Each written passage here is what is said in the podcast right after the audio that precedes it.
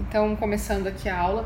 É, a questão de bancos, né? Quando diz, ah, mas eu tenho que vender aquele seguro, né? Eu tenho que enganar aquela pessoa, né? Eu, eu preciso vender, se eu não vender eu não vou conseguir atingir a meta, ou o meu chefe pode me demitir. Mas, e, e, o Bruno deixou aquela pergunta no ar, né? Mas será que essa é a única alternativa? Né? Será que então eu tenho que realmente me dobrar? Por, né? Será que então é realmente, ah, eu preciso me adequar ao sistema porque senão eu vou ser demitido, eu não vou ter como pagar minhas contas? E eu não estou dizendo que isso não é, uma, não é sério, né? Ninguém quer ficar desempregado, né? Acredito eu. Mas é essa única via de pensamento para a gente avançar, né? Acho que fica a reflexão, assim, né? E e de novo a gente se, se pergunta, né? E aí eu não estou falando da política brasileira tão somente, né? Mas que líderes nós estamos colocando, né? Uh, como governantes, né? Dos nossos países também ou das nossas regiões e enfim. Não sei, Arthur, se tu gostaria de falar algo, tu foi ou voltou, ou Ítalo, ou demais, né? Dani, Dani Menezes, Lara. Oi, Thiago, tudo bem? Oi, Oi. Boa tarde. Boa tarde. Boa tarde, boa noite, né? Porque agora tá começando a escurecer mais cedo. É que em relação. Tá me ouvindo bem, Sandra? É que em relação a essa situação, acho que a gente fica meio refém, né? Porque a gente, meio que se tu fizer, outra pessoa vai fazer isso sem, pensar nisso. Né? Então, meio que fica. Tu precisa daquele emprego, né? No caso, tu trabalha no banco, tu precisa da experiência, porque muitas, às vezes, muitas vezes. Uh, é te cobrar da experiência. E meio que pra isso tu fica meio que refém da situação, né? Tipo, vou ter que fazer, né? Tu fica meio que com as. Não, entendi. Mas o que mais, assim, vocês gostariam de refletir, assim, sobre isso? Será que... Porque eu pergunto porque a gente teve já várias mudanças culturais. Fala, fala Vitinho. Eu, queria comentar que a senhora falou sobre a questão deles não estarem deixando negros passar na fronteira e tal. Uma outra coisa que eu vi também, né, não sei até que ponto é verdade, mas, bom, possivelmente é verdade, porque os vídeos dos próprios jornais europeus comentando, fazendo vários jornais fazendo esse tipo de comentário. Bah, gente, a gente está em guerra aqui, a gente não é uma cidade da África, a gente é europeu, nós somos brancos, nós somos não sei o quê. Uma coisa bem super racista, assim, e, tipo, linka muito com a questão do que a senhora comentou ali. Eu demorei um pouquinho porque eu recém cheguei em casa, daí correndo tomar banho. Não, joinha, joinha. Mas sim, inclusive esse vídeo que tá falando eu compartilhei nas minhas redes, assim, porque eu fiquei muito indignada. Fala, Arthur. Reflexão que eu tive um pouco depois, eu não lembro se foi falado sobre. Não lembro se nós comentamos sobre isso. Mas é uma visão que eu tenho há algum tempo já e uh, veio junto com, a, com o texto, será que a gente tem que fazer as coisas mesmo a gente sabendo que está errado? Que eu vejo muito isso no. Até, desculpa se alguém é da área, se alguém conhece alguém, mas é a minha opinião. Eu vejo isso muito com advogados, né? Porque muitas vezes direito é um. Tu defender alguém, tu às vezes sabe uma coisa além, tu se omitir só por ser o teu trabalho e é assim que o sistema funciona, né? E eu vejo isso muito na, área do direito, assim. Pode ser ignorância minha, mas eu, geralmente as pessoas assimilam isso com. Mas é uma coisa que eu percebi, assim, que veio com, meu, com a leitura, com ver o, ver o filme, né? Também, o, filme até veio com as leis, assim, quando eles começam a debater se aquilo é o certo, porque quando ele. É, até tem aquele cara que é mais revoltado, né?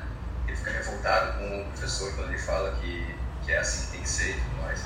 Mas é uma, uma coisa que eu lembro que, bom, acho que depois da aula que eu me liguei assim, que nossa, isso é muito. É sobre esse assunto também, né?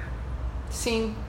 É, de novo, eu reforço o convite para quem não leu ainda uh, O Avesso da Pele, que ganhou o Jabuti, uh, o prêmio Jabuti, que é escrito aqui, se passa em Porto Alegre. E é, é muito interessante porque Arthur, ele, ele no, não vou dar spoiler, mas o personagem em algum momento ele, ele faz estágio na área na área de advocacia, no escritório, então ele tem, tem coisas interessantes também que, que são faladas. Mas Vitinho, pode falar, depois a gente vai continuando. Vitinho, não tô te ouvindo. Ah, baixei a mão ao invés de ligar o microfone.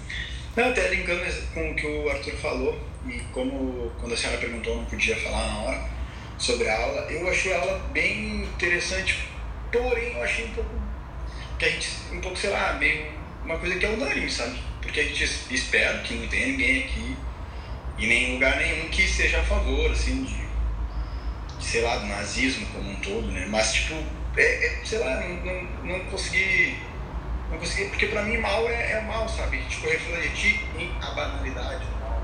Pra mim ficou meio confuso, porque pra mim aquilo ali tá errado e sempre vai estar tá errado, sabe? E aí, aproveitando mais ou menos o que o Arthur falou, eu acho que no direito em si, pelo, pelo pouco assim que eu conheço, também não sou nem professor nem nada, nem, nem gosto de direito, na verdade, é que eles defendem um julgamento justo, né? E, e não, não a atitude. Que até, se eu não me engano, se o, se o advogado for cúmplice ou souber, ou, ou, tipo, não souber, mas se ele, sei lá, tem alguma coisa assim que incrimine a pessoa, acho que ele, ele fica como cúmplice, ele não pode saber os fatos, se eu não me engano. Eu não, não sei, mas tem alguma coisa assim. Olha, eu não sei, até tenho, eu tenho uma amiga que é advogada criminalista, posso depois perguntar, assim, para ela alguma coisa nesse sentido, mas eu também desconheço. E, e é só uma, um parênteses, né, que para quem acha que a gente não é escutado, ela já me disse que em reuniões é, quando reuniões importantes, assim, que eles têm que discutir, enfim, um caso, né, uma defesa, enfim, é, eles deixam o celular desligado fora, todos, o celular desligado fora da sala. Então, para quem acha que o celular, eu não acho que eles façam isso à toa, né, só por, por superstição, né, eu acho que tem algo que procede ali. Mas uh, eu queria então assim, eu acho que Vitinho, não, às vezes eu não tenho essa impressão de que o mal é algo tão evidente. E, e a gente tem que cuidar às vezes que essa questão maniqueísta, né, do bem e do mal, assim, essa coisa meio super-herói, né? Porque na verdade todos nós somos ambíguos, né? Todos nós, né? A gente tem uma frase, né, um, um ditado que diz, né, o que, que é o mal, se não, se não o bem com fome e com sede, né? Então, é, então a gente nós somos feitos das duas coisas, né? Nós, nós, né? O que, que a gente alimenta, o que, que a gente também experiencia na nossa infância, né? O que a gente toma como certo e justo. E é inclusive esse pode ser, digamos, um pontapé para o início do debate do, do, do, texto, né, do, do Costa, né, então razões para, razões para o utilitarismo, porque em alguma, alguma das. Ele vai. Basicamente, ele vai, ele vai discutir três vertentes que vocês colocaram ali no, no fórum. Eu gostei de ver. Uns colocaram mais detalhados, outros menos.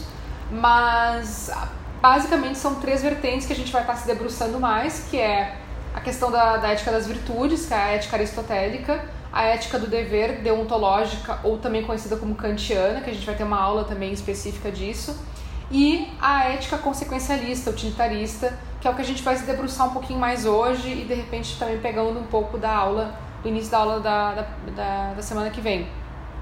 E que é entender muito essa ideia de vontade ou de boa vontade do indivíduo, né? Porque uh, isso aparece, né, quando a gente vai pensar, a gente sai da ação e a gente vai olhar para o indivíduo também que, come, que faz essa ação, comete essa ação, né? E aí, o que, que vai dizer a ética da virtude quando a gente começa o texto ali? que, que ela traz, essa ética aristotélica? O que, que vocês entenderam?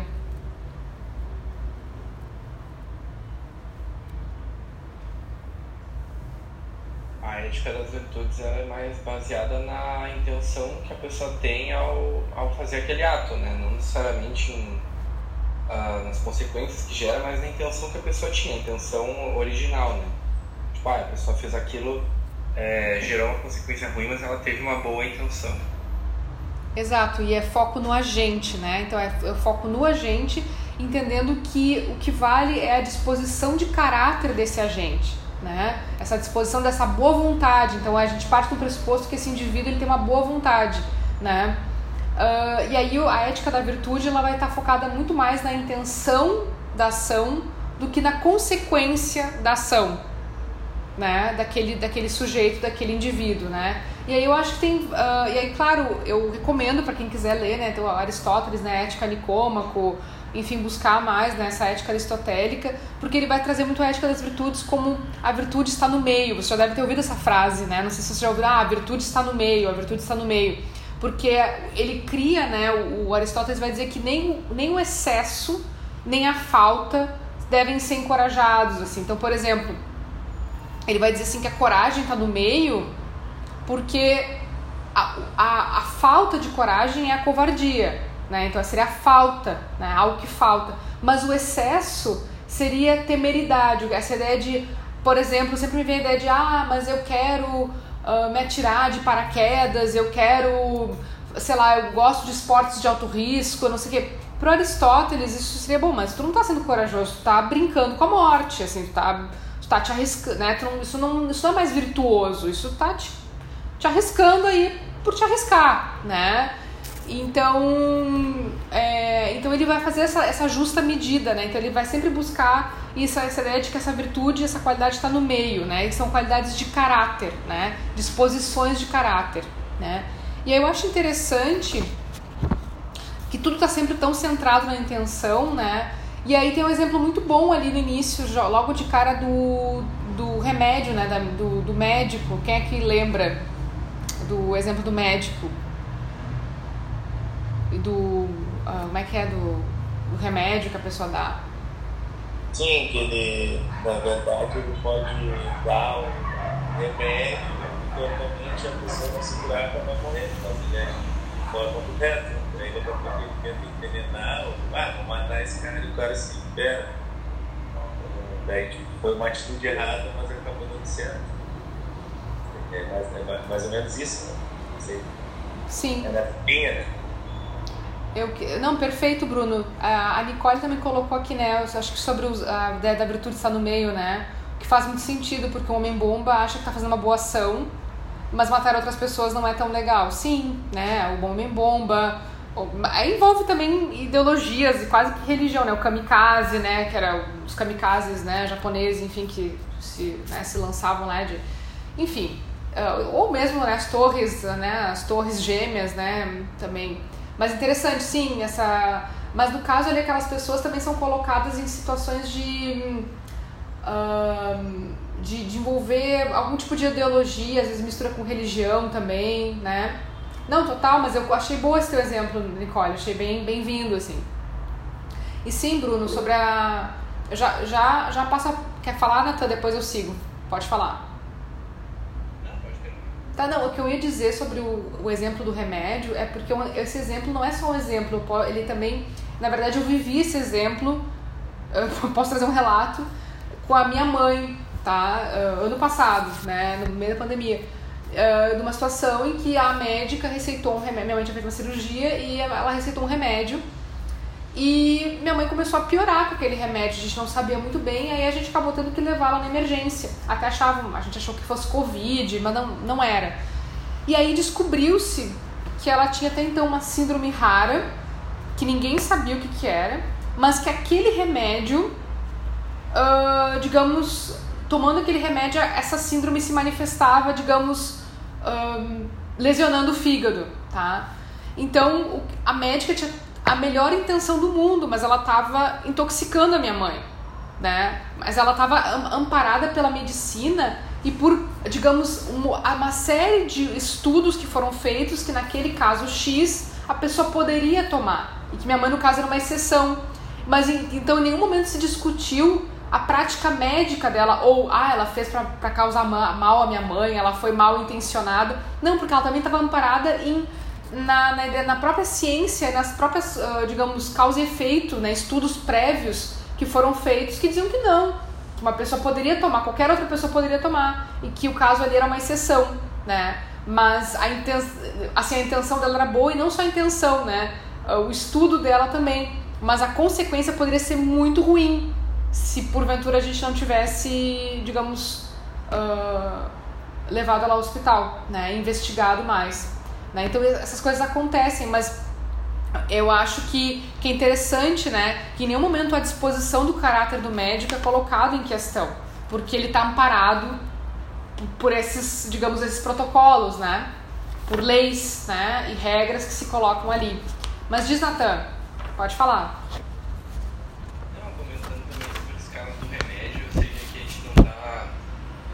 direito, né? Então não, não é sobre julgar, mas essa questão da intenção, fico pensando que é muito complicado, né? Porque tu nunca vai saber uh, 100% qual que é a intenção da pessoa, por mais que ela fale, né? Porque simplesmente não tem como saber a verdade. Até tem um.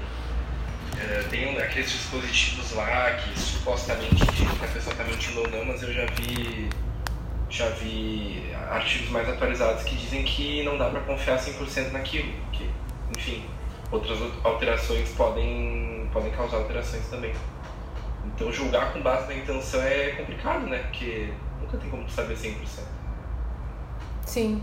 Sim, é por isso que a gente precisa de, de regras, né? De, da, da ideia do deontológico, né? Do dever, de regras que consigam, em alguma medida, ordenar uh, a nossa sociedade, né? Para a gente poder não necessariamente confiar no sujeito, então na médica X, ah não, mas ela tinha uma boa intenção, ela não tinha uma... Não, ela estava seguindo regras, protocolos, né? E aí naquele caso, aquele protocolo não funcionou, foi uma exceção à regra, né? E... É, assim, se tu tem um... que nem tem aqueles, é, sei lá, dermatologista clandestino que em vez de botar um preenchimento lá com ácido hialurônico, bota com óleo de cozinha, sabe? Com óleo de avião falam também, com coisa de. Tem, uh, óleo de avião, acho que também já ouvi falar. É, querosene, né? Sei é. Lá. O, o cara pode até falar, ah, eu não tava com intenção de fazer mal à pessoa, já fiz em tantas pessoas e funcionou muito bem. Mas aí o que importa não é a intenção, o que importa é a regra, né? Que pela regra lá do, do estado de medicina lá não pode. Sim, é, não, e, e Nicole, sobre, é, sobre essa questão médica, né, e do, da ética médica, né, e dos protocolos, realmente eu concordo, acho que tem uh, muitos... Um, é, é, muito, tá bom, basta ver se a gente vai entrar no mérito, mas eu não gostaria de aprofundar essa discussão aqui, a própria questão do, dos protocolos em relação ao Covid, né, uh, onde nós tínhamos médicos defendendo e médicos contra, né, essa ideia de de, de kits, né? Enfim, então é bem, bem complicado, né? E é por isso que a ciência ela precisa avançar, né? Porque se vocês forem lembrar, não sei se vocês talvez vocês lembrem, não sei, mas há, há um tempo atrás nutricionistas e médicos diziam que comer ovo aumentava colesterol. Tava ligado, tinha uma correlação entre comer muito ovo e aumento na taxa de colesterol, né? E depois de, de, viram que não, que não tinha essa relação. Mas é por isso que a gente precisa continuar estudando, né? Então, pesquisando, né? E ter recursos para isso, né? Porque foi dito que era tinha que evitar, mas depois que não. E assim vai sendo a, a medicina, né, Nicole? E sobre a questão de tratamento, só um parênteses, também já ouvi casualmente esse, final de semana um relato de uma pessoa que, que simplesmente, um senhor, né, já uma pessoa de mais idade, que abandonou um tratamento de, de, de câncer lá e está bem, ele abandonou três anos e está vivo, assim, não faz nada. Então, assim, mas eu, eu não posso dizer que, que a atitude dele é correta ou não, no sentido. Mas é uma pergunta que se faz, assim, né? Como é que. Eu não estou recomendando isso para vocês, tá, pessoal? Que vocês abandonem o tratamento, tá? Não vão dizer isso. Mas, enfim, exato, né? Mas tem algo, algo da escolha, né? E.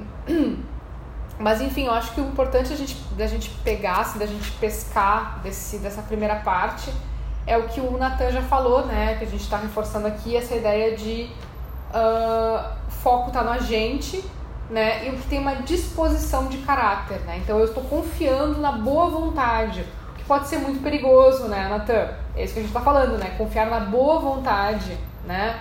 Nesse meio termo, nesse, nessa justa medida que todos nós supostamente temos para justificar nossas intenções, né?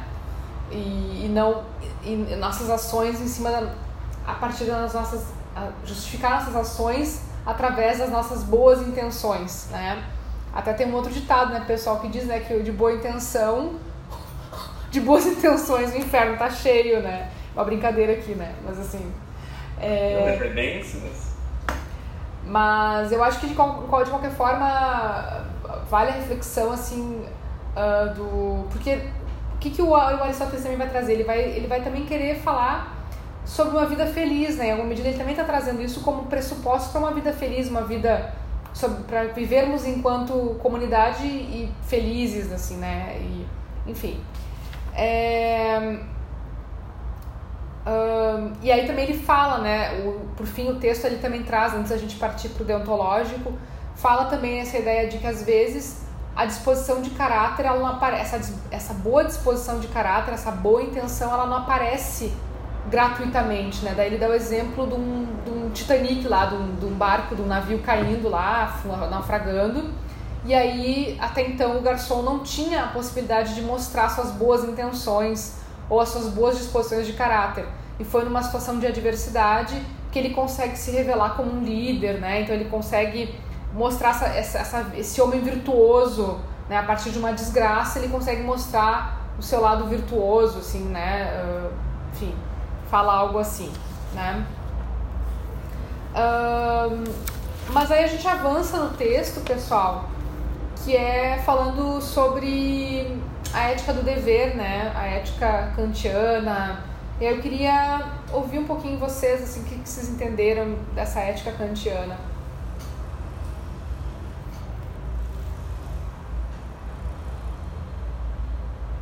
Deontológica, né?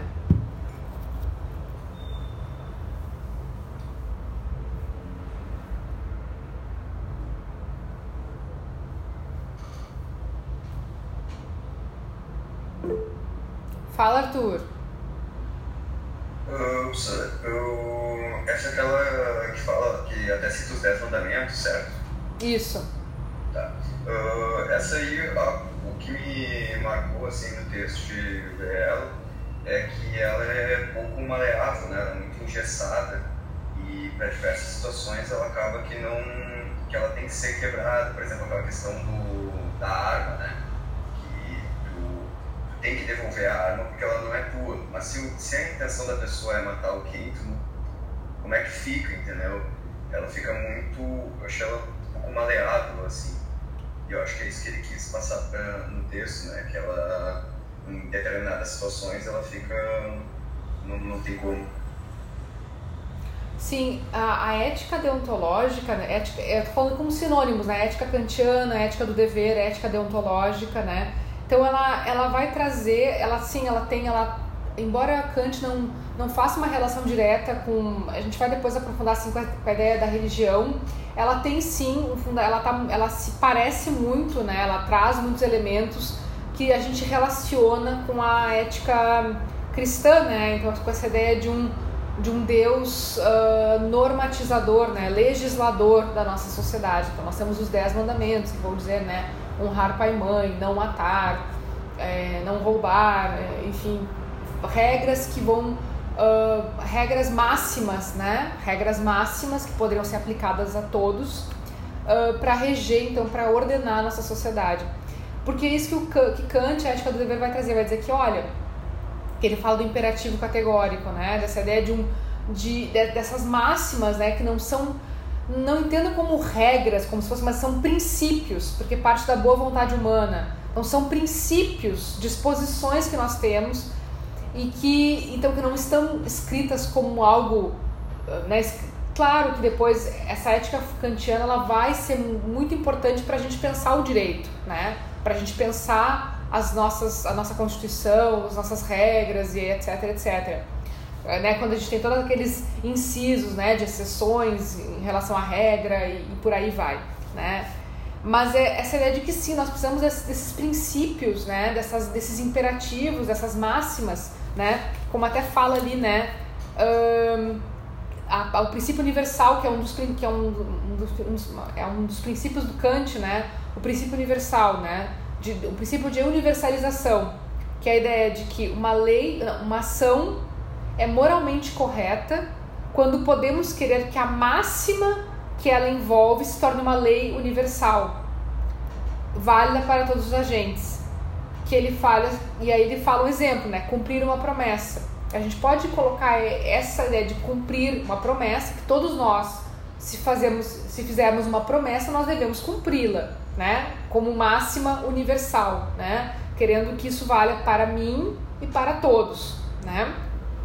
Então, uh, isso ordenaria a nossa sociedade, né? Então, se a pessoa ela não está, ela está quebrando uma máxima universal, né? E a segunda é aquela ideia de que uma ação moralmente. É, são dois princípios, né? Que é a ética do dever trabalho. Vocês estão acompanhando, né? Vocês lembram do texto, tá na página 159, tá? No, no PDF aí, tá? Que é o princípio da universalização e o princípio dos fins, né? Princípio, eu acho que coloca assim, né? Que é a ideia de, de que o, o ação é moralmente correta quando ela se trata a, quando ela se trata as outras pessoas também como fins em si mesmas. Ou seja, vai dizer que a gente tem que usar as pessoas como fins em si mesmas e não como meio. Porque quando a gente usa alguém como meio, a gente está usando aquela pessoa para conseguir algo além. Por exemplo, como é que seria isso? Então, para Kant, ele vai condenar se, por exemplo, eu quero uma promoção e eu sei que para uma promoção no meu emprego, tá? Vamos supor. E aí eu sei que se né, eu fizer ali conversar mais com o chefe, de repente uh, a gente conversa, ele, sei lá, eu vou tentar agradá-lo, eu não, não tô dizendo de assédio, tá, pessoal? Mas assim, eu vou fazer mais trabalhos, eu vou tentar de alguma maneira, uh, posso fazer alguma fofoca, né, trazer alguma informação privilegiada, sei lá. Então eu tô usando aquilo como fim, como meio né? Eu tô, te tô usando aquela pessoa para que para atingir um fim. Então isso para Kant ele não não, assim, a gente não não se pode fazer isso, não se pode usar uma pessoa como como meio, né? Mas como fins em si mesmas, né? E até ele dá um exemplo, né? Por exemplo, se a gente pega um táxi para ir para sei lá, chegar ao nosso trabalho, não, a gente não tá usando o taxista, porque ele também ele é, não, não, não, é, não é assim que se funciona, ele não está usando o taxista, ele, tá, ele também está realizando uma finalidade na sua ação, né? Também tem um fim na sua ação. Mas, mas eu acho assim que é interessante a gente pensar nessas máximas, assim, para além dos exemplos, pensar como é difícil, talvez, né, pessoal, a gente conseguir uh, seguir, né, esses princípios dessas né? A gente vê a sociedade enquanto todo seguindo essas máximas, né? Uh, basta ver a própria guerra na Ucrânia ou em outros lugares, né? Que seria a ideia de bom. Uh, a gente basicamente uh, ali o que acontece é, é um genocídio, né? Ou a ideia de bom deveria ter uma máxima que diz nunca, nunca usar a ameaça de bomba atômica, por exemplo. Né? Poderia ter uma máxima e ainda assim a gente tem essa ameaça, né? sendo que seria uma lei universal. Nunca não exterminar a humanidade, exterminar a humanidade deveria, né? Não exterminar a humanidade deveria ser uma um imperativo categórico, né, pessoal? Né? Não matar o próximo, né? Talvez até nunca produzir também, também, também. É... Tanto é que se vê, né, é, não, não, é, não é visto com bons olhos necessariamente uh, países que têm armas nucleares, né? São poucos países no mundo que têm, né, esse tipo de... Mas enfim, a discussão vai descambando. O que eu... Diga. Mas... Fala, Vitinho. Acho que alguém falou na minha frente. Não? Não. Não, quer dizer, não é visto por, por bons olhos no sentido onde, tipo, eu quero ter uma bomba nuclear pra te ameaçar, mas não quero que você tenha uma. Sabe? É mais esse rolê assim, militar. Porque é uma coisa que eu sempre que acharia muito legal, mas claro, né, nossa, o mundo ele não gira em torno do bem-estar do próximo, que, que a energia nuclear ela é muito boa, questão como energia sustentável, como energia de tipo para realmente produzir energia mesmo, não uma bomba. Tipo, se não fosse a bomba, talvez a gente estivesse tratando a, a energia nuclear de outra maneira, se não fosse as bombas e também os, os acidentes, né, um acidente que teve.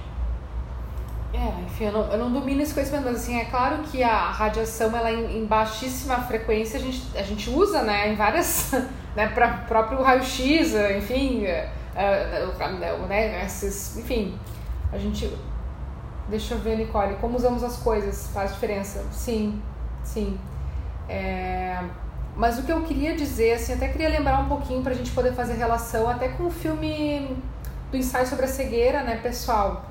Quando a gente pensa, né, sobre os personagens, se vocês lembram, né, um, da ideia de que, bom, quando surgiu uma praga ali, uma, uma doença, né, a cegueira branca, um, a gente poderia estar como, digamos, como imperativo categórico, como máxima universal, a ideia de, bom, se todos nós vamos ficar cegos, então vamos, então vamos nos ajudar, né?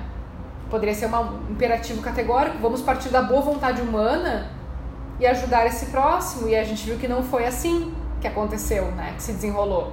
Fala, Arthur.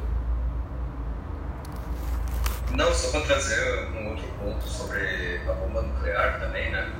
Que é um é um é uma utilização humana que pode acabar com a humanidade, mas só que também a gente não sabe muito bem o quanto ela trouxe a paz, né? Porque a partir do momento em que a gente pode ter uma guerra que vai destruir a humanidade, a gente não vai se meter em criar muitas guerras, né? Por exemplo, se não existisse a bomba nuclear, provavelmente teria uma guerra mundial agora. Os Estados Unidos invadindo a Ucrânia e tudo mais. Só que isso é o que acontecia no passado, né? Todas as frentes elas se encontravam no humano contra humano e era isso, vamos ver quem é melhor. Então, ela tem esse lado também de trazer a paz, né? E é isso que é usado, né? É, isso cabe o debate, né? Só tô botando outro lado, não que eu concorde com isso, né? Que eu... Mas é só o debate, né? Que ela, querendo ou não, ela dá uma estabilidade na guerra. Mas... É, acho controverso, mas entendo o teu ponto. Mas vamos, vamos, é. vamos ver os colegas, é. É, é claro, quero escutar o que os colegas têm a, a dizer, mas, tipo só dando o exemplo da guerra da Ucrânia, reforçando o que eu falei, provavelmente agora estaríamos numa guerra mundial, os Estados Unidos estaria batendo de frente com a Rússia, estaria uma loucura, mas como nós sabemos que em qualquer momento tudo pode explodir, a gente não, não se mata mais como antigamente. Sim, vamos, vou ouvindo. Fala, Natan. É, eu, eu, entendo esse ponto do Arthur, acho bem interessante ele trazer esse ponto aí. É...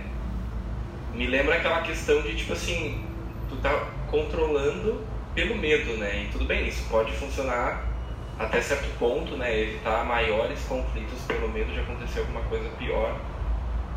Mas eu me pergunto até isso, até que ponto isso é efetivo mesmo, né? Porque qualquer faísca pode dar alguma coisa muito pior. Mas ao mesmo tempo eu não sei se a existência disso é realmente benéfica ou não. É, é bem, bem controverso mesmo, eu não sei bem o que pensar. É, eu, eu acho que. Eu já vou te passar a palavra, Vitinho. Acho que lembra um pouco a fala que o Bruno trouxe, né? Sobre. Que até foi eu que levantei essa pergunta. Sobre agora uh, os orçamentos, né? Uh, por exemplo, os, os países estão. Os países da Europa estão se armando até até os dentes, né? Então eles estão tirando de algum lugar esse dinheiro, eles não, não tá sobrando recurso, né? Não tá sobrando orçamento, né? Então ele está tirando de repente da educação, da saúde, uh, do bem-estar, sei lá, do lazer, de algum lugar isso sai, né? É, então se perde nessa qualidade para se defender, né? Então, que, que, mundo é esse, né? Mas eu entendi o teu ponto, viu, Arthur? Vou passar pro Vitinho, depois eu volto. Vai, Vitinho. Não, é, é, é que, por exemplo, assim, dizer, se fosse, como a senhora falou, que existisse uma máxima onde, olha, a gente não vai nem, vamos dizer, produzir melhor talvez a gente não tivesse uma terceira guerra de qualquer maneira, entendeu? Ou a gente tivesse com ou sem bomba, porque basicamente já está tendo uma guerra, está afetando o mundo inteiro. Mesmo que ainda não tenha, ninguém tenha largado uma bomba atômica no outro. Mas se não fosse uma bomba atômica, eles iam fazer outra coisa. Eu, eu acho que a bomba atômica ela é ruim, porque assim, agora a gente está. O mundo vai entrar numa corrida de aparato militar. E a qualquer momento alguém pode construir uma bomba maior, uma bomba mais poderosa e dar uma louca e explodir tudo, entendeu? Então, viver com esse medo, não acho legal. Não acho que a bomba atômica nos evitou de entrar numa terceira guerra mundial. Acho que é só uma questão de poder. Tipo, eles ainda não fizeram nada porque ainda não tiveram motivo. Mas a qualquer momento eles vão fazer. Se não fosse a bomba atômica, ia ser outra coisa. Por exemplo, agora teve um tempo atrás, bem na virada do ano, que explodiu ali uma. Alguma coisa explodiu de, de elétrica ali perto, próximo de Viamão. Quem estava voltando era dia 4, dia 5 quem tava voltando de viagem que eu tava, via luzes clarões, vermelhos e azuis. Gente, eu vou ser sincero, eu me apavorei, achei que tava, eu tava com medo da viagem, dirigindo e tal. não tava mexendo no celular, achei já era, né? Tinha uma bomba atômica em algum lugar. uma, foi uma coisa bem horrível, sabe? E a gente vive esse, esse medo hoje, embora às vezes a gente no dia a dia, né, corrida pra lá e pra cá, acaba esquecendo, mas a gente sabe que a qualquer momento pode acontecer alguma coisa que vai mudar a nossa vida para sempre. Então, sei Sim. lá, eu, eu, é que eu sou totalmente contra as armas, sou totalmente contra tudo que, sei lá, possa matar o próximo, então não acho que a bomba atômica nos defende ou nos protege. Eu acho que vai ser muito da ideia do sentido de vou ter uma arma em casa para me proteger do bandido. Então, não acho que é efetivo, assim. É, tem, é, são, abre várias discussões aí sobre aí outras coisas que também acho que não, não vão abrir hoje. Mas vai, Bruno, fale. Não, uh, uh, também só complementando que na história da humanidade, né, foi desde que é, a gente tem conhecimento que existe um homem uh, foi cercado por guerras, né, o tempo todo. Tipo, tu, trouxe ali certamente faz um pouco de sentido, porque, querendo ou não, foi o único momento da história da humanidade que praticamente teve 100 anos e não teve uma eclosão de uma super guerra, uma coisa assim que matou muita gente até tem dados aí que as populações do mundo inteiro conseguiram pensar em outras coisas a não serem guerras, sabe? Claro, talvez esse sido um dos motivos, talvez não, porque senão não ocorreria conflitos e tal. Mas eu acho que essa, essa arma, essa coisa, trouxe um medo geral acabou fazendo com que todo mundo. Ah, vamos tentar evitar, vamos, vamos por outras vias. Mas hoje a gente viu, né, agora, século XXI, e, que não, talvez não faça tanta diferença, né? Nossa, inclusive na guerra. Mas eu acho que, acho que sim, não. Claro que o intuito não foi criar, ah, eu vou essa arma aqui porque eu não vou mais fazer guerra, para ninguém mais fazer guerra. Se alguém ameaçar de fazer guerra, ou sei lá, tipo de coisa, agredir um Estado, agredir o outro, enfim, para isso. Para ter mais poder e se fortalecer. Mas eu acho que isso também evitou muitos conflitos muito maiores do que que acontecido. Mas acho também, concordo também, que não é a maneira, não é a única maneira, também não se pensa é teoricamente acerta, mas eu acho que por isso que acabou evitando muita coisa ruim de ter continuado acontecendo. A, a continuar acontecendo guerras. Assim. E a história foi mostrando. Era um povo querendo dominar o outro, matar o outro, sem parar, sem parar, foi Então, acho que isso ajudou, mas não é uma coisa boa, sabe? É, Bruno, eu acho que uh, a gente até pode fazer um resgate assim para além, uh, para a gente para além do, do, do, texto de hoje que vai falar sobre uh, ordenamento, né, do, ética das virtudes, deontológica e depois utilitarista, né, que a gente vai seguir falando. Mas eu acho que a gente pode resgatar um pouco os conceitos que eu falei lá no início do semestre sobre o que é moralmente aceitável e moralmente inaceitável, né, em relação à humanidade, assim. Então a, a gente olhando esses comportamentos de líderes ou de, né, uh, será que isso é aceitável? Sabe? Por que, que nos choca tanto, né? Exato, exato. É, é algo bem, é bem, bem marcante, assim, né? A gente fica, pô, que to, todos nós somos semelhantes, todos são seres humanos e, tipo, a gente precisa estar um ameaçando o outro para que tenha paz no mundo. Teoricamente, para que todo mundo tente viver, tente só fazer as coisas certas, na, na teoria, né, que teria que ser feito. Tipo, precisa um estar tá ameaçando o outro, um ama, para tu não vir me atacar e eu já estou com uma, uma super arma aqui e tu também não vai atacar ninguém.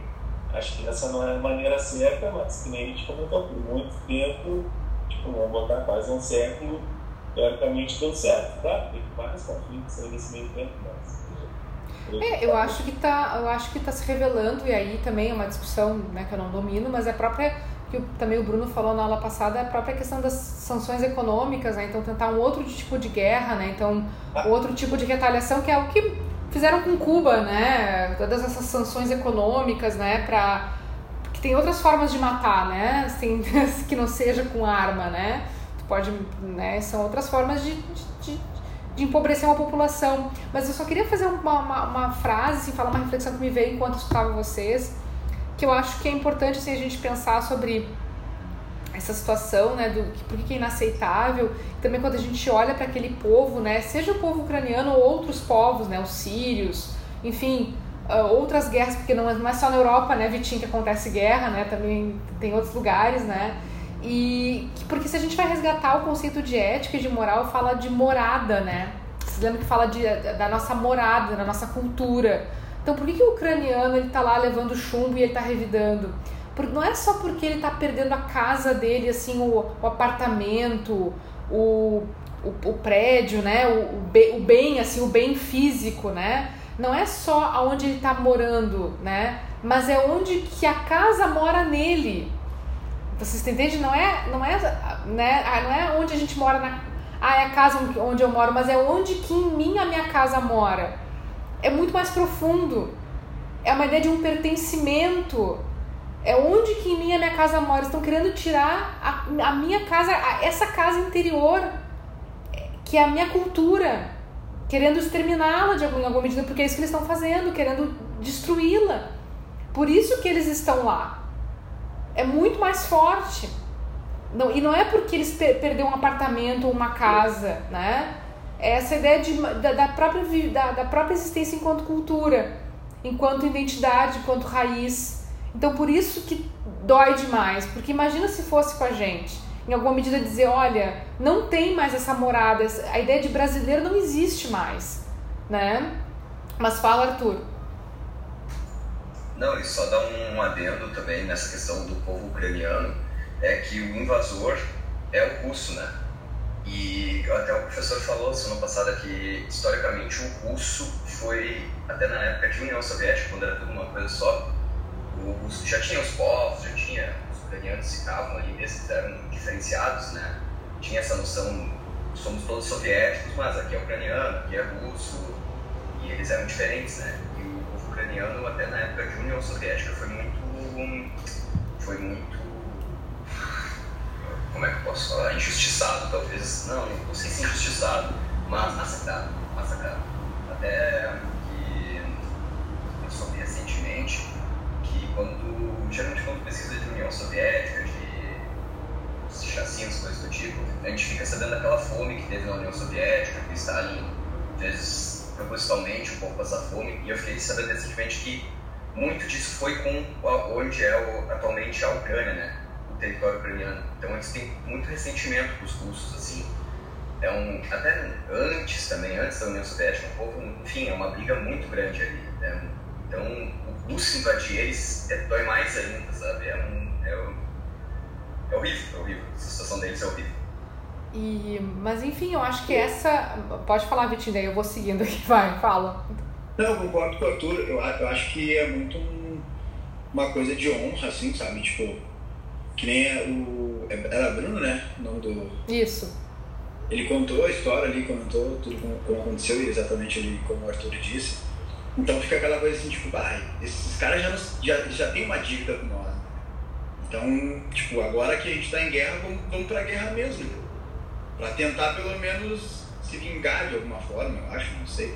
Porque eu, eu, particularmente, posso estar falando besteira, mas eu acho que se o Brasil entrasse em guerra com alguém, eu acho que os brasileiros iriam, assim, a Deus dará, porque o brasileiro é não sei, não consigo é que, é que nós não né? É que nós não vivemos esse, isso, a guerra. A gente vive outras guerras, né? A gente vive outras formas, digamos, de, de problemas, né? Pra, pra, mas, mas acho que o país como um todo ele não é um país militar, assim. Mas é que é muito. É até assim, eu acho que a gente vai voltando pro texto, mas é que assim, a, sincera, a gente poderia sofrer sanções econômicas e tal, mas assim, pensando no continente, porque até o Bruno falou, né, que é muito difícil invadir um país por mar, né?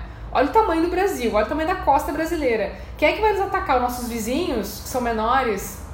Acho difícil. É, mais, é, é muito mais fácil, então, a gente sofrer algum tipo de sanção econômica dos Estados Unidos. Bom, aí perda de valor da nossa moeda, daí outras, são outras formas, digamos, de passar fome, né? Uh, mas assim, eu queria que a gente fosse retomando o texto, assim, pra gente vencer o conteúdo, né? Pelo menos pra gente ter bem claro as diferenças. Mas com certeza é um assunto que a gente vai. Porque a gente está acompanhando, né? Tá acontecendo, né? E acho que já tem medidas. Uh, eu acho que essa questão do moralmente aceitável e inaceitável, acho que a gente já começa a ver essa ideia do espírito coletivo ou não, né? Porque é uma, é uma batalha também do individual versus coletivo que é isso, assim, nós vamos abrir as portas para os ucranianos como refugiados, nas, né, como é que a gente pode, e não só ucranianos, né, teve os sírios, a gente pode ver Bolívia, e não só por guerra, né, próprios bolivianos ou venezuelanos, então ver porque o mundo tá nessa, a, a cultura é móvel, né, pessoal, então se a gente recebe quando falam da comunidade ucraniana no Paraná. É isso, é a cultura que vem e também transforma aquela, aquela terra. Então, aquela terra que é dos brasileiros, mas que também foi povoada por essas pessoas que vieram de outro lugar, né? E que modificaram essa cultura, esses costumes, né? Então, é, eu, isso eu acho muito fascinante, ver que, de novo, estamos num momento de, de migrações, né? Então, de diásporas, né? De, de, de, de mudança, né? Desse que até já se fala, né, que tem um estudo que mostra, daí não falando da Ucrânia ou do, do continente europeu, mas mostra que até 2050, olha só, até 2050 os Estados Unidos eles vão ter ou metade ou talvez um pouco mais de uma de uma comunidade que é muito mais negra latina do que branca britânica. Olha só. Os Estados Unidos até 2050 a população dele já não vai ser majoritariamente dita branca, vai ser latina e negra. Como é que isso vai afetar essa cultura? Né? Já está afetando, né? Como é, modificando, não afetar no sentido de algo ruim, mas já modificando essa cultura. Né? Então isso já está acontecendo, essa miscigenação, essa troca, né? E isso com certeza vai afetar políticas, uh, uh, políticos, né, governantes, enfim, uh, e outras medidas. Né? Então, acho que é uma reflexão interessante né? a gente imaginar uh, é, isso acontecendo, né? que já é um indício. Né? Mas eu queria voltar um pouquinho só para a gente vencer o conteúdo aqui do, da ética do dever, que eu acho que foi muito bem colocada, né? acho que vocês trouxeram bem essa diferença, a ideia de dever, de mandamentos, né? da ideia de deontológico, de termos, de termos um princípio de universalização para guiar nossas ações, né? E aí, claro, acho que foi o Arthur que trouxe, né, que tem um problema, né, que era a ideia de o dever real e o dever uh, que o dever que aparece e o dever real, né? Que ele chama ali de dever prima facie, até vou colocar na página 160.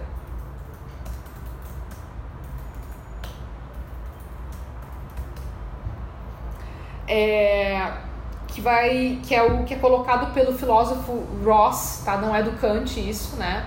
Mas a ideia de que a gente teria um, um porque tem uma tem um problema né, na ética do dever de como assim, ah, como é que se eu pego algo emprestado, eu tenho esse, digamos, esse imperativo categórico, esse princípio universal, que vai dizer, bom, se eu pego algo emprestado, eu, devo, eu tenho que devolver, né? Eu peguei essa caneta emprestada do Arthur, eu vou devolver para o Arthur, porque é dele, né? Mas e se, né? E se tiver algo que não está tão claro, né? Daí ele não usa um, não usa uma caneta como exemplo, ele usa uma arma, né? Supondo, né? Então, eu peguei uma arma emprestada do Arthur, mas eu eu se eu devolver para Arthur, eu sei que ele vai utilizar essa arma, sei lá, para assaltar uma pessoa, sei lá, para matar alguém, um crime passional, não sei, ou para se matar, não sei. Alguma coisa me diz que se eu devolver essa arma, ele vai causar algum tipo de mal. Então, é, ainda que o meu dever prima facie, né, o dever primeiro me diga, não, mas se tu pegou emprestado, essa é a máxima. Se tu pegou um objeto emprestado, tu precisa devolver. Esse seria o dever prima facie, o dever primeiro. Mas por trás tem o que ele diz que é dever real. Que o dever real é uh, proteger a vida. Né? Proteger a vida. Então, se eu estou vendo que ele está me indicando isso, então eu não devo, eu não tenho que devolver, porque o meu dever real não é devolver a arma, mas é proteger a vida seja dele ou de outra pessoa, né? Então é um e aí assim, como que a gente poderia como que a gente poderia saber quando é um dever? Como é que a gente saberia, né, se tem que devolver a arma ou não? Aí o, o, esse, esse filósofo, né, o Ross, vai dizer que a gente vai saber utilizando a intuição, o que também é um pouco complicado, né? Então, ah, eu, eu intuí que eu não tenho que devolver. Né? confiar na intuição, assim.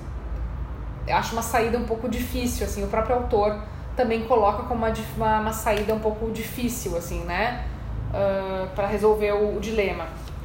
E, e, assim, né, gente, eu quero só fazer um aviso, eu já devia ter falado, mas eu acabei, acho que acabei me esquecendo, que é esse texto aqui, o nome do o título do texto é Razões para o utilitarismo, ou seja, o autor ele vai defender o utilitarismo, né, pessoal?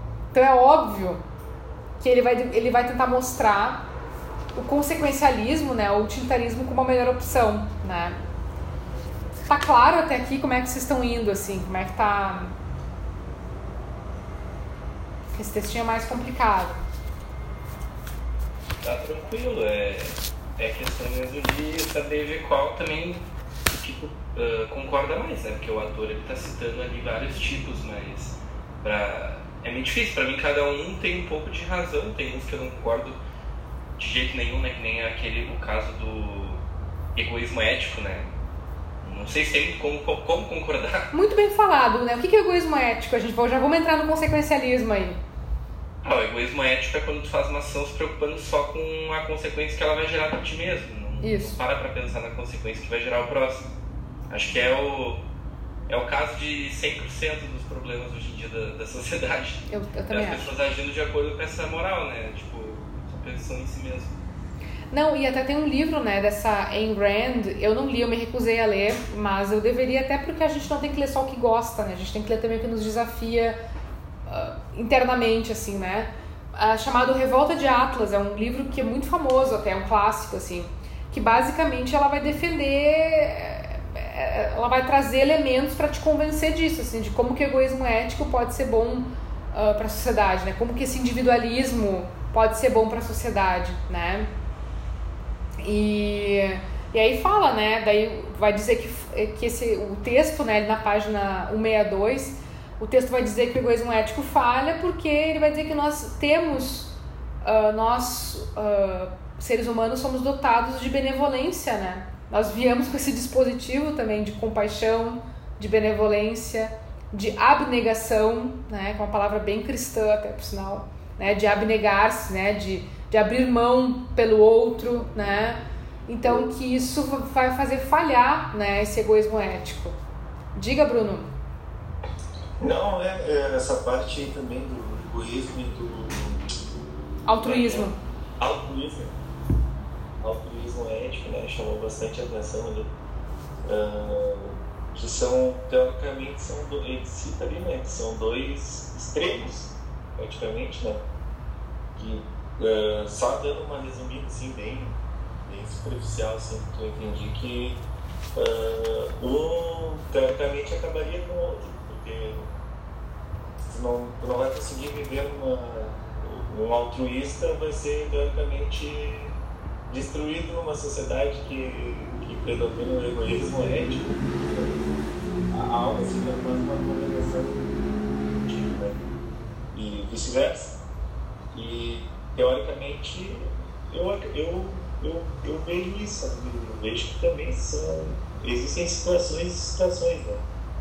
Uh, a gente também, né, acredito que a gente não pode ser altruísta o tempo todo, nem mesmo egoísta. Né? Então, que nem acho que a, a, a conclusão, também, claro, não vou tomar a etapa também para discutir, mas é que nenhum dos dois não deu certo também, né? Do ponto de vista do, do autor, né? Porque é meio é meio sem sentido essas, essas duas não sem sentido tem tem algum sentido mas elas em si não dão certo né? na, na, na, sociedade que a gente vive então, são são bem são bem distantes uma da outra sim. É foi o que eu entendi assim. Não não Bruno é perfeito. Eu acho que acho que o resumo é bom porque ele vai dizer assim né? Basta uma sociedade de egoístas de egoístas éticos vamos colocar assim né Basta que exista um altruísta para que essa sociedade se desmorone, né? E, e, e, o texto também traz uma outra questão, né? Que a gente, a gente, em alguma medida, precisa de cooperação social. A gente precisa de, enquanto sociedade, não tem como ver só na competição ou só na cooperação, né? Quer dizer, Sim. só na cooperação não sei se não conseguiríamos, mas aí precisaríamos que todos fossem altruístas, né? Esse daí, se tiver, tá, se todo mundo for altruísta e surgir um egoísta ético, eles vão estar sendo, tipo, eles vão fazer com que aquele cara ou mude, ou sei lá, saia, vai embora, sei lá, e daí eles vão estar deixando de ser altruístas também, teoricamente, né? Porque eles não vão estar agindo da maneira de maneira altruísta ao, sei lá, que tratar, eles vão agir com egoísmo com, com, com outro cara que é egoísta. Então, tipo, se existir um dentro da, de uma sociedade, né, se for generalizar, todo mundo age de uma maneira egoísta e tal. Todo mundo é altruísta. Se tiver um dentro dessa sociedade que seja o oposto, já não daria certo, teoricamente. Né? É, mas aí assim, né, só lembrando, né, para além de pensar, já passa a palavra, Arthur, de religiões e tal, me vem, se eu preciso pensar num exemplo de alguém de um homem altruísta ético, eu tenho um exemplo, né? Jesus Cristo, né? Como, e como que ele marca a nossa. Como ele que marca a nossa. a nossa existência, né? No sentido de, por mais que se acredite que ele é filho de Deus ou não, mas ele enquanto um homem, um homem sábio que morou lá para os lados do Oriente Médio, né? E como que ele muda, né? muitas coisas, né? Até hoje, né? Ele e, eu tô, e aí eu não estou entrando no debate sobre as interpretações sobre Jesus, tá, gente? Porque aí entra, né? Mas enfim. Fala, Arthur. Não, isso, até o que eu estava falando do, do egoísmo, eu. Peraí, deixa eu só. Eu fiquei com uma dúvida assim, eu até queria ver contigo isso, que é uma das coisas que eu pensei. Porque, assim, todos esses conceitos eu acho que tu consegue ver o que, que a pessoa queria dizer e tu, claro, vai ter um, situações que a pessoa ficaria, a pessoa, a teoria ficaria contraditória, né? Cada um tem, tem certo sentido, só que, por exemplo, seguir as leis. Vai ter momentos em que ela fica contraditória, né? Tu vai ter que ter um contexto e tudo mais. Só que esse egoísmo eu fiquei muito, muito o que, que eles estavam querendo dizer o que eu entendi, até queria ver se contigo se é, se é isso mais ou menos que eles queriam dizer, é que se a gente for egoísta e todo mundo só pensar em si mesmo, a gente vai estar tá criando uma sociedade próspera, porque todo mundo vai querer subir e todo mundo vai, vai ter um grande. Mais ou menos aquela teoria do de economia, né? De que o livre mercado vai fazer as pessoas. Isso. Ter, é isso que eles querem dizer? É isso, é isso. É, é, é muito calcado na própria, a própria economia, a própria história americana, assim, não quero falar bobagem aqui, mas assim, a ideia do, do self-made man, né? Da ideia do homem, do homem que vai atrás, através do mérito, ele vai ali galgando espaço, abrindo espaço, e ele tá também os pares dele também estão fazendo isso, então está todo mundo crescendo junto. Ainda que cada um no seu individualismo, todos estão crescendo. Mas não porque há cooperação, né? Sim. Mas eles estão ali, né? Porque eles estão, de alguma maneira, usando a sua força, a sua coragem, seu individualismo. E eu acho que é uma palavra muito. Uma palavra, um conceito muito importante que a gente tem que. Nossa, ele tem. Só deixa eu ler o que o Nicolas colocou aqui. Uh, assim, quanto ao altruísmo ético, São Francisco de Assis, de acordo com a história que eu lembro, quando ele foi assaltado e um ladrão roubou o dinheiro dele, ele perseguiu o ladrão e entregou as roupas também. Isso porque ele se dedicou a uma vida de caridade e altruísmo, que acredito que mostra os extremos. Sim, sim, né? Eu acho que, que mostra essa abnegação, né? Foi a palavra que eu usei, né? Que é uma palavra muito usada na religião, né? No, na religião cristã de, de abnegar-se, né, de doar-se, né, e São Francisco, uh, ele, enfim, ele está todo ligado à própria ideia da, dos votos, voto de pobreza, né, é ligado a, aos, acho que aos capuchinhos, né, uh, de viver apenas com o básico dos básicos, assim, é, enfim, bem, bem interessante.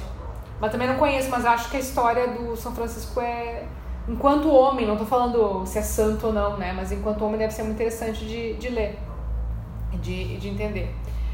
Mas agora até me perdi no que eu ia falar, mas vai voltar. É... O que, que o Natan tá rindo? Tá rindo do que, Natan? Não, eu achei engraçado o fato de ele perseguir o ladrão para entregar as roupas. Só isso. É, é que eu acho que de tempos em tempos o mundo ele, ele conhece pessoas, né, almas, enfim, que vêm como como uh, como é que se diz? Como mentores assim como que trazem uma nova nova visão assim sabe? De uh, que, que, deslocam um pouco essa esse esse esse óbvio né? É que é tão contrário ao que a gente espera que por isso que acaba sendo engraçado né, né? eu acho que tem muito que muito é dito assim principalmente na para quem conhece um pouco da filosofia ou da doutrina yogi yogi né? Uh, que é uma não é religião, né, é uma filosofia, né, enfim, uh, que vai dizer, né, que também teve mestres yogis que, que que reconheciam Jesus como também um mestre yogi, no sentido de mestres que vêm para trazer algo para deixar para essa humanidade, né, enquanto meditação, enquanto ensinamentos, né,